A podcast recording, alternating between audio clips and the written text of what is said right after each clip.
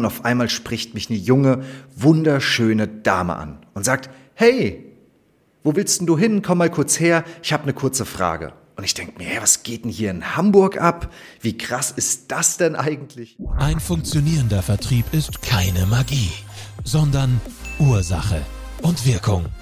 Willkommen in der Sales Show. Der kleine Johannes zieht alleine in die weite Welt und zieht von Frankfurt nach Hamburg. Das Ganze ist vor sechs Jahren passiert und ich bin hier ganz alleine hergekommen, kannte niemanden, hatte berufliche Gründe und ja, was war das Erste, was ich gemacht habe? Ich habe mir ein Alsterwasser geholt, bin auf die Reeperbahn gegangen und habe mir mein neues Zuhause mal genauer angesehen und bin so die Reeperbahn hoch und runter gelaufen und so auf Höhe David Wache, ähm, Burger King, ja, wer sich so auskennt, weiß dann schon ungefähr, wo ich bin laufe ich, spaziere ich ganz entspannt lang und auf einmal spricht mich eine junge, wunderschöne Dame an und sagt, hey, wo willst denn du hin? Komm mal kurz her, ich habe eine kurze Frage. Und ich denke mir, hey, was geht denn hier in Hamburg ab? Wie krass ist das denn eigentlich? Ja, das kannte ich gar nicht irgendwie äh, von Frankfurt oder auch von anderen Städten, dass äh, mich die äh, äh, äh, schönen Frauen angesprochen haben. Das musste dann, wenn dann, andersrum laufen. Ich konnte mein Glück kaum fassen. Und sie verwickelt mich in ein Gespräch. Wo gehst denn du hin? Was hast denn du vor? Lass uns doch was zusammen machen. Und ich stehe da so ein paar Sekunden, vielleicht eine Minute. Und dann habe ich es auch langsam realisiert, weil hinter ihr natürlich noch einige andere standen, die alle einen ähnlichen Look hatten, so diese berühmte Bauchtasche und Leggingshose und dicke Jacke und so weiter, die die Herren, die vorbeigelaufen sind, auf exakt die gleiche Art und Weise angesprochen haben. Und da habe ich realisiert, diese Dame gehört wohl zum ältesten Gewerbe der Welt. Was auch total okay ist, mich aber trotzdem jetzt, sechs Jahre später, dazu veranlasst, dir diese Folge dazu aufzunehmen, was ich gelernt habe von Prostituierten, von Hamburger Marktschreiern, wie man äh, sagen könnte, auf dem Fischmarkt zum Beispiel, die, wenn du mich fragst, allesamt wirklich Top-Verkäufer und Verkäuferinnen sind. Und am Ende ist es vielleicht so, wie Bushido in seinem Film sagt, du musst der Straße zuhören, dann lernst du auch was. Und damit heiße ich dich willkommen zu dieser Folge der Sales Show, wo ich dir mal Top Learnings mitgeben möchte, die du in deinem Alltag als Unternehmerin als Unternehmer vielleicht im Verkauf auch für dich anwenden darfst. Das sind einmal Mindset, Haltungsfragen, aber auch wirklich Taktiken, die hier eingesetzt werden, die diese Leute wirklich richtig, richtig gut drauf haben. Und mh, hm, wir gehen ganz kurz nochmal auf die Prostituierte ein, aber am Ende äh, möchte ich dir drei konkrete Geschichten erzählen von drei Marktverkäufern, äh, von dem es einer okay gemacht hat, einer richtig, richtig stark und einer es komplett vergeigt hat. Was, was hat diese Prostituierte gemacht? Sie hat mir ein richtig gutes Gefühl gegeben, dass das hier alles total okay ist und wir, wir beide das hier genau richtig machen. Erstmal hat sie mich angesprochen. Mitten auf der Straße ist auch völlig egal, was dort andere machen. Sie ist also proaktiv gewesen. Dann ist sie reingegangen mit einem offenen Loop. Hey du, eine kurze Frage. Sie hat also einen Loop geöffnet, mein Interesse geweckt, weil ich wollte natürlich wissen, welche Frage sie an dieser Stelle hatte.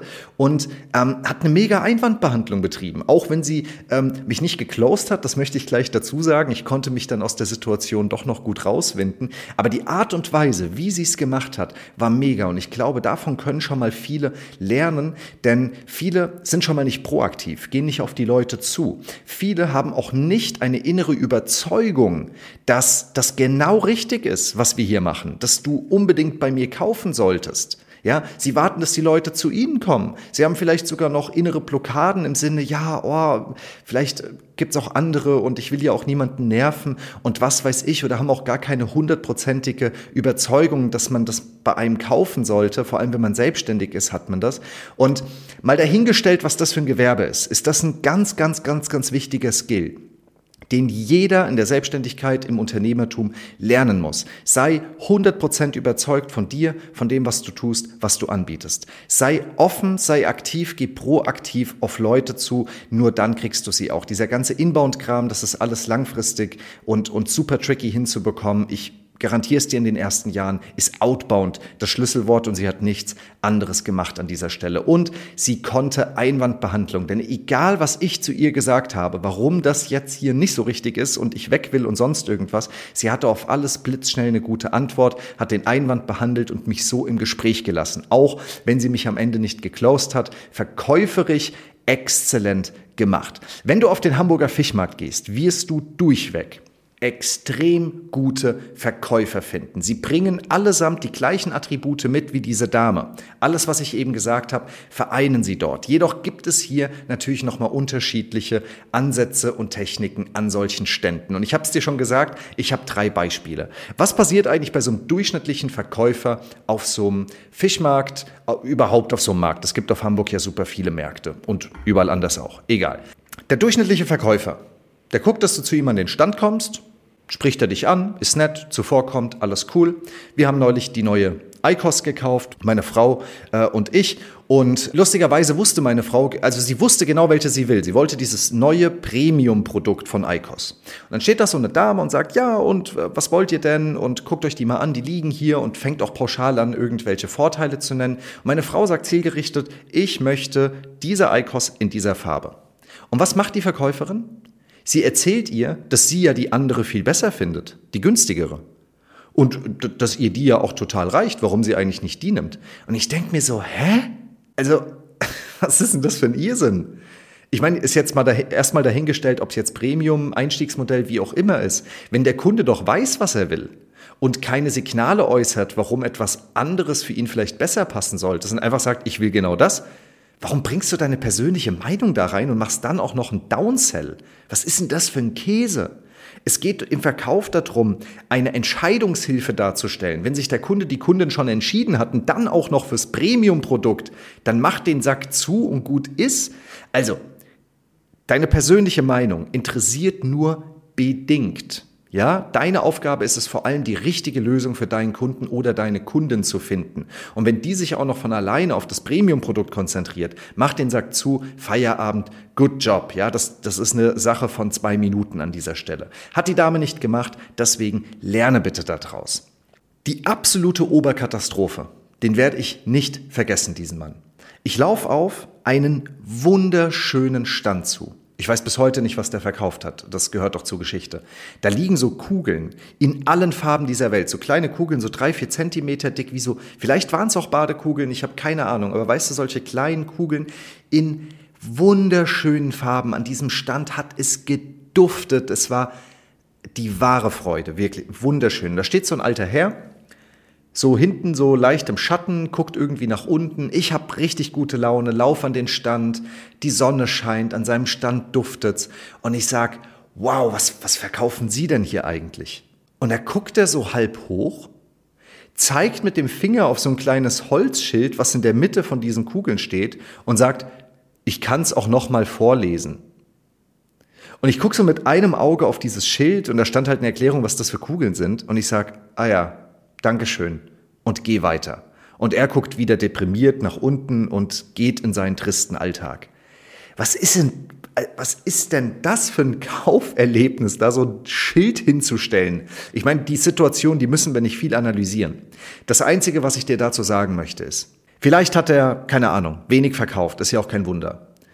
Und nimmt das auch als Erfahrung mit oder hat keinen Bock auf Menschen gerade oder denkt sich, oh, der Nächste, der mich jetzt voll labert, weil ich da auch mit so einer mega Energie hinkomme, weil ich einen schönen Tag hatte und er wohl einen sehr schlechten.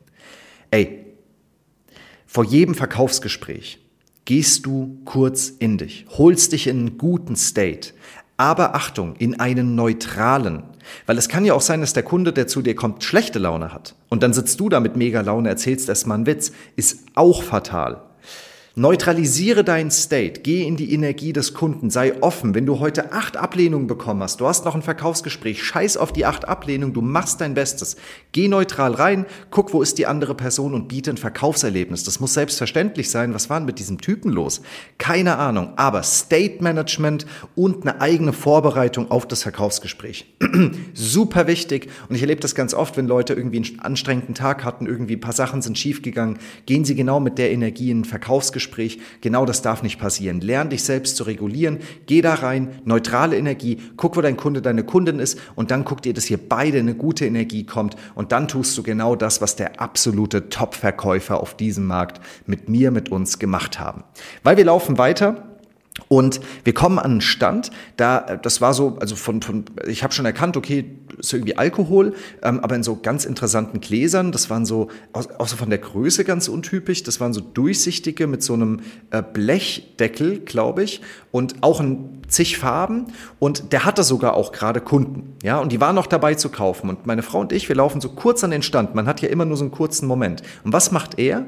Er guckt uns mit offenem Blick an, willkommen, sagt, hey, schön, dass ihr hier seid, ich bin sofort bei euch, ich bin noch kurz hier, ähm, guckt, guckt euch kurz um, ich gebe euch gleich was. Also er lädt uns ein, bleibt bloß hier am Stand, obwohl er gerade was zu tun hatte. Wir, okay, bleiben stehen, nutzen die Minute, die zwei Minuten, gucken uns so ein bisschen um. Da standen dann äh, verschiedene Sorten und verschiedene Farben und ich habe schon so ein bisschen geguckt, was mich interessiert. Jetzt wendet sich dieser Top-Verkäufer zu uns. Er schlägt die Hände übereinander, guckt uns erstmal an, zufrieden, glücklich, dass wir da sind. Und sagt, hey, willkommen, ich habe euch was richtig Cooles hier zu zeigen und zu erzählen. Und bevor er uns irgendwas zeigt von seinen Produkten, geht der in eine Story. Ich werde sie jetzt nicht richtig wiedergeben, ne? aber im Sinne, ihr wisst doch, dass im, keine Ahnung, Anfang 19. Jahrhundert oder 18. oder was weiß ich wann das war, war Schnaps zu brennen in den USA illegal. Und ich so, ja, okay, habe ich schon gehört, habe auch so ein paar Filme gesehen, dachte ich mir so innerlich. Aber er nimmt mich erstmal mit in so eine Hollywood-reife, richtig geile Story. Und sagt, damals war es krass unter Strafe gestellt, wenn man Alkohol gebrannt hat. Und dann sind die Farmer, glaube ich, losgegangen. Ich glaube, die haben das dann aus Weizen gemacht. Und die haben illegal, haben die äh, Alkohol gebrannt. Und die haben damals haben die eine Methode entwickelt und er geht halt in diese Story und erzählt dann, dass diese Gläser eigentlich, ich glaube, Marmeladengläser sind und auch die Abfüllmenge total untypisch für die westliche Gesellschaft ist und nimmt uns so richtig mit in so einen krassen Film irgendwie. Ich habe ich hab mich so richtig in so einem, in so einem, ähm, es, es, es gibt auch so einen Film, ich glaube, mit Tom Hardy, ich weiß aber nicht, wie er heißt.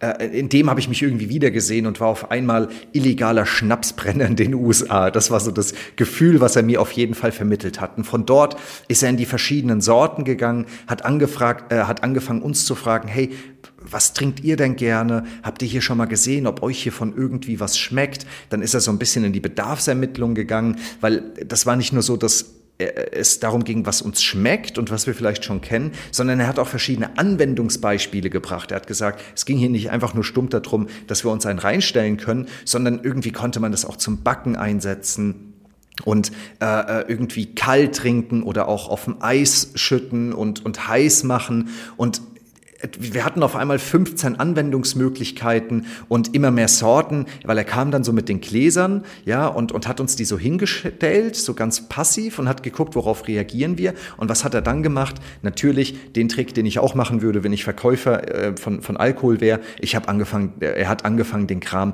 ähm, uns anzubieten und hat uns kleine Gläser gegeben und hat da angefangen und dann standen wir natürlich da, ne, haben Sorte über Sorte probiert und haben währenddessen gesprochen und gelacht über die verschiedenen Richtungen und wo man das alles einsetzen kann und so weiter. Also, der Typ hat's wirklich kapiert. Offen, er freut sich, dass wir kommen. Neutrale Offenheit, der ist nicht ausgeflippt. Er hatte gerade was zu tun, signalisiert uns aber, ich sehe euch, ihr seid mir wichtig, bleibt hier. Nimmt uns mit in ein geniales Storytelling Während er in dem Storytelling-Ding uns tief drin hat, fängt er an, unsere Bedürfnisse zu ermitteln. Kommt mit seiner Auswahl immer näher, um zu gucken, worauf reagieren wir. Lässt uns probieren, was du auch machen kannst, wenn du eine Beratung hast, eine Dienstleistung, eine Agentur, lass die Leute mal kosten. Lass, lass sie mal näher kommen. Umso länger ein Kunde, eine Kundin in einem Prozess ist, umso wahrscheinlicher ist es, dass die Person kauft. Ja, also umso tiefer sie mit dir sozusagen da reingeht. Und am Ende hatten wir einfach die perfekte Auswahl, das perfekte Szenario. Es war einfach super. Wir sind da weg mit einem richtig, richtig guten Gefühl. Was ist deine Story von deinem Angebot? Was ist deine Story von deiner Person? Wie kannst du das Ganze lebhaft machen? Wie kannst du deinen potenziellen Kundinnen und Kunden einen Schluck zum Probieren geben? Und ich meine, Alkohol ist ja noch besser, weil dann ist man noch leicht betüdelt, dann funktioniert es sogar noch besser. Vielleicht fällt dir ja was ein, wie du das bei dir auch hin, hinbekommst. Aber ich denke, du weißt, worauf ich hinaus will. Das war wirklich ein Verkäufer mit Passion. Der hat ein Bild an die Wand gemalt. Das war absolut genial. Und deswegen frag dich, was heißt das für dein Business? Und geh du mal in Zukunft daraus mit offenen Augen. Es liegt nicht nur Geld auf der Straße, es liegen auch Learnings auf der Straße. Und manchmal muss man der Straße einfach zuhören.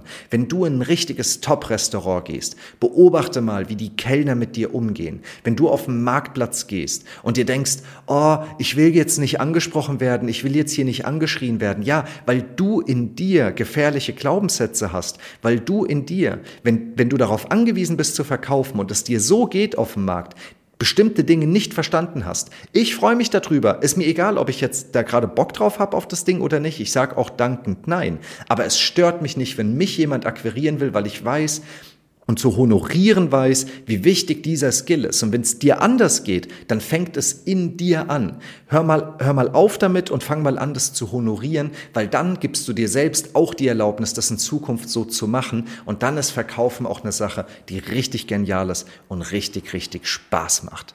Und damit kommen wir zum Ende dieser Folge. Ich bedanke mich bei dir, dass du zugehört hast. Ich freue mich, wenn du abonnierst, vielleicht einen Kommentar hinterlässt, ähm, wo du eine sehr gute Verkäufererfahrung schon gemacht hast hast und vielleicht ein Thema, wo du sagst, hey, darüber wünsche ich mir mal eine Sales-Show-Folge. Und damit sage ich danke, wünsche dir noch einen erfolgreichen Tag, machen es wie wollen, nur krasser, bis zur nächsten Folge.